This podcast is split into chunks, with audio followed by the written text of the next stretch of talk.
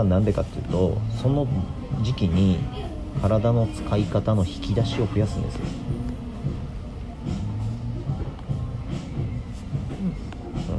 うん、なので例えばでんぐり返しするとか後転するとか水泳やるっていうのは陸上ではできない動作をすることによって自分の体の使い方っていう引き出しを増やすことになるのでとてもいいし体操っていうようなことをするのもその自分の体の使い方の引き出しを増やすっていうことですごくいいしだから1種目に限定してやり込むっていうことよりもいろんな運動をするっていうことが必要なんですね。で日本の教育っていうのは小さい時から1種目にかけろっていうようなことがよく言われるんですけどあのアメリカだと NFL のフットボールのねアメリカンフットボールのプロ選手になりつつメジャーリーガーとかね。MLB もしくは NBA になる NBA の選手になるとかどちらからもドラフトにかかるっていうような選手が時折生まれるんです。それって日本のやり方で1種目をやり込むってことをしたら絶対に生まれないんですね。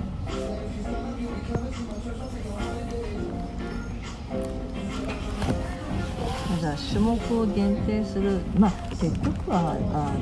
の野野山で自由自在に遊ぶみたいなことだね。登ったり降りたり走ったりくるくる回ったり。まあそれもそうですね。だからボールを使うってこともそうなんです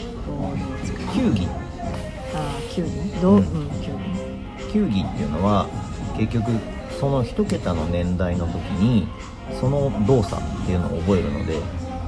動きの引き出しを増やすっていう意味では球技もその時期に始めてないと結構厳しいものがあるんです。キャッチボール的なもだし。野球サッカーバスケットバレーボールっていうのはその時期に始めてないと体が動きを覚えるのが大変なんですよだけどその時期にそういう動作に慣れておくっていうのは必要なんだがその1種目のみで過ごすっていうのは僕は得策ではないと思います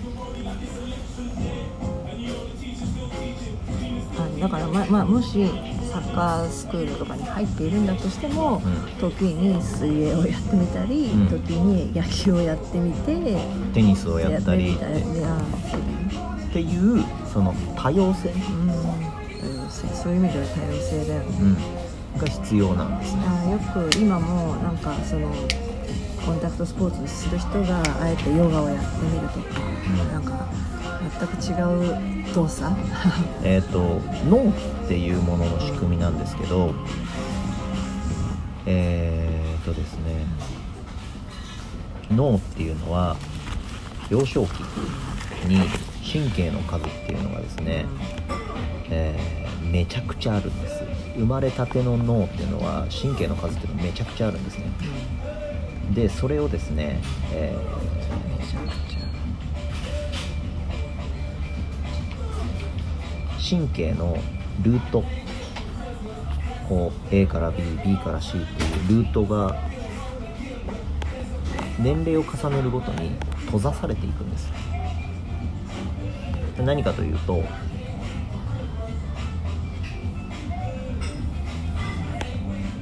何かというとですねあのそのルートが全て開通していると非常に効率が悪いんですよ。意味わかります？それこそ集中力がないみたいな？エネルギーが分散するっていう感じそうです。だから小さい時って集中力ないんですよ。うそれは脳のルートが全て開通している状態なんですね。無駄な動きが大きい大きいそうです。そうです。で、うん。それをですねえーっと繰り返し、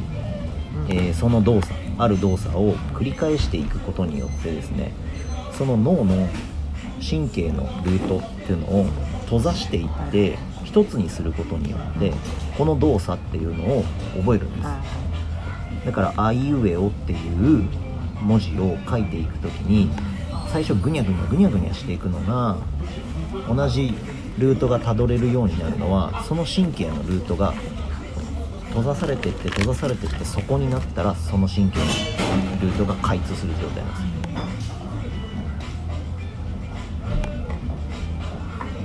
獣道がない状態で獣道を作っていくんではなく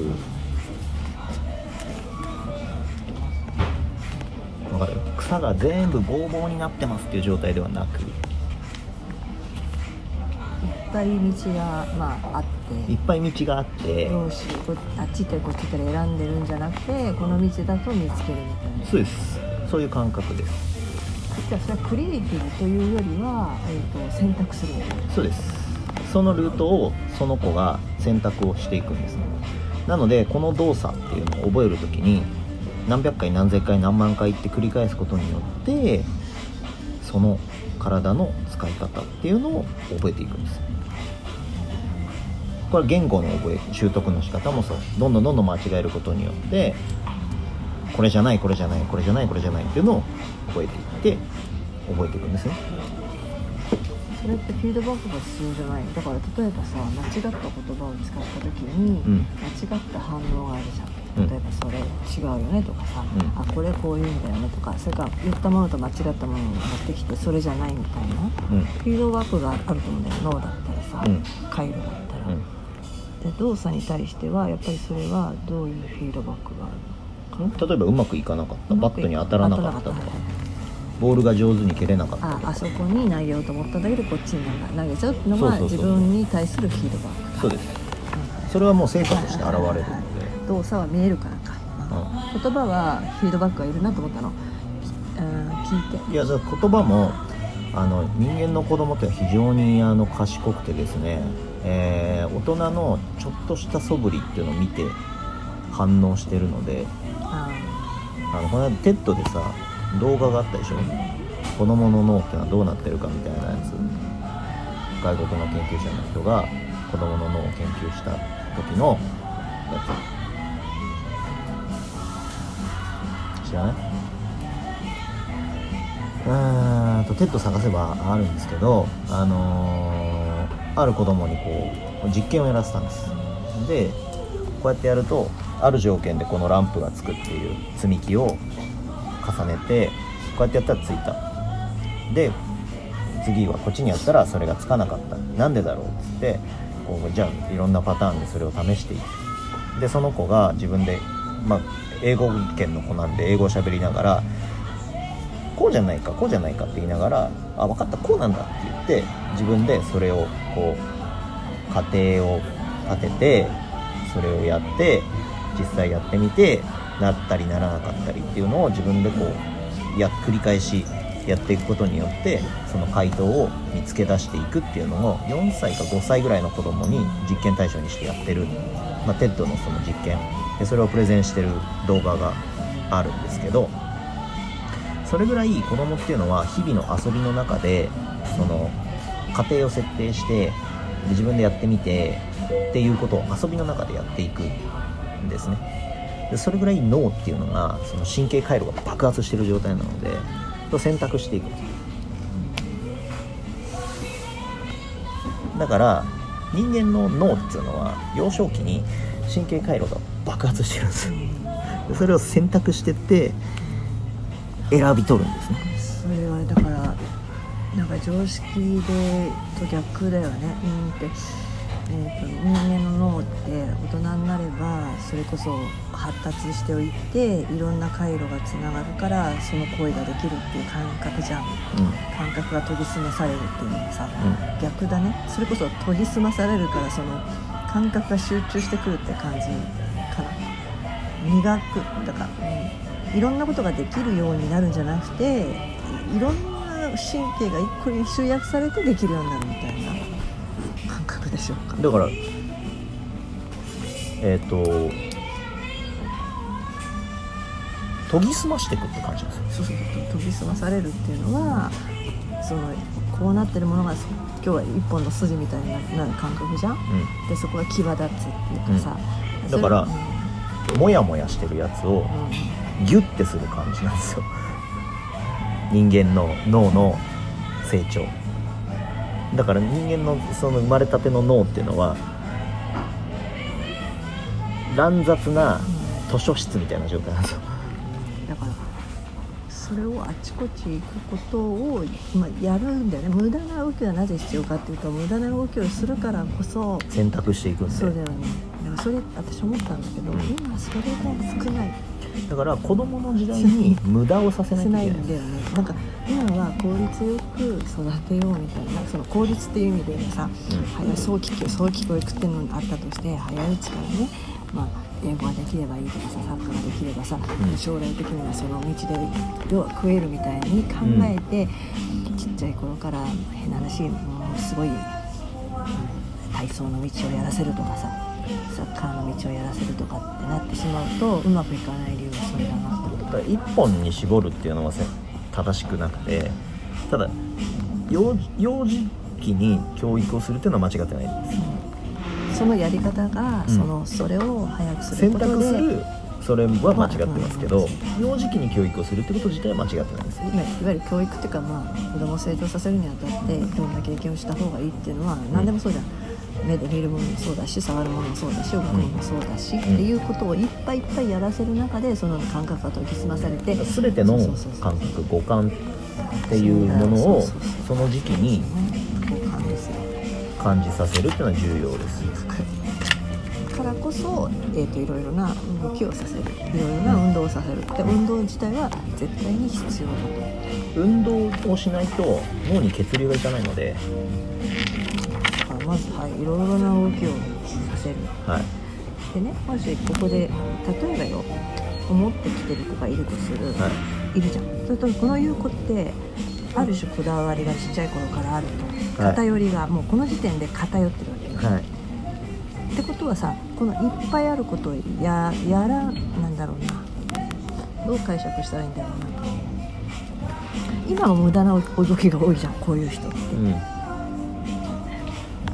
だから、うんその人間というのは大人になるにつれて適切に脳の機能っていうのが選択されていって少なくなってくるんです一般的に言われてるのは脳の機能は3%しか使われてないと言われてる状態が、まあ、いわゆる適切な成長をしてきた状態。だけどこれが5%使えてる10%使えてるっていう状態になると脳の神経回路のその情報の伝達っていうのが僕らからすると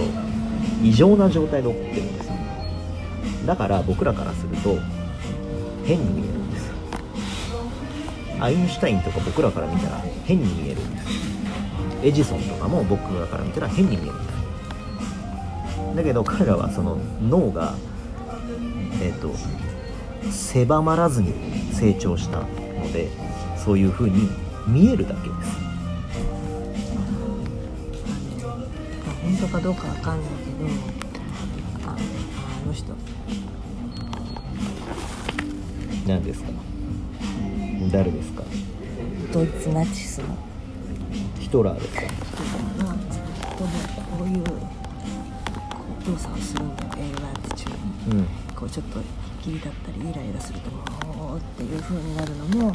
なんかそういうことなのかな、まあそうだと思います。あとねあるよね。ら結局脳の中で起きてることが体に表現されるのでなるほど。普通の人っていうのは適切に脳の機能が 狭められた人っていうのはそういうのも狭められてる当に実際ってあの子供でね言葉を発する時にもこうやらなきゃ言葉が喋れないとかこうやらなきゃ喋れないっていうのがいるのうん。人からすればなんか変なんだけど、うん。彼らの集約の仕方がそうなってるんだけどそうです。だから、だうん。えっと僕らは脳を使うことに対してうん。こういうふうに今みたいにうん脳を使うことを選択してきたんですけど その成長の過程でその狭めていく過程で残った機能が現れてるだけなので。私もなんでね違うなんでそうなっちゃうのかな。そうしないと言葉が発せないだからそうすると言葉が発せるわけだから、だからそういうふうに選択してきただけです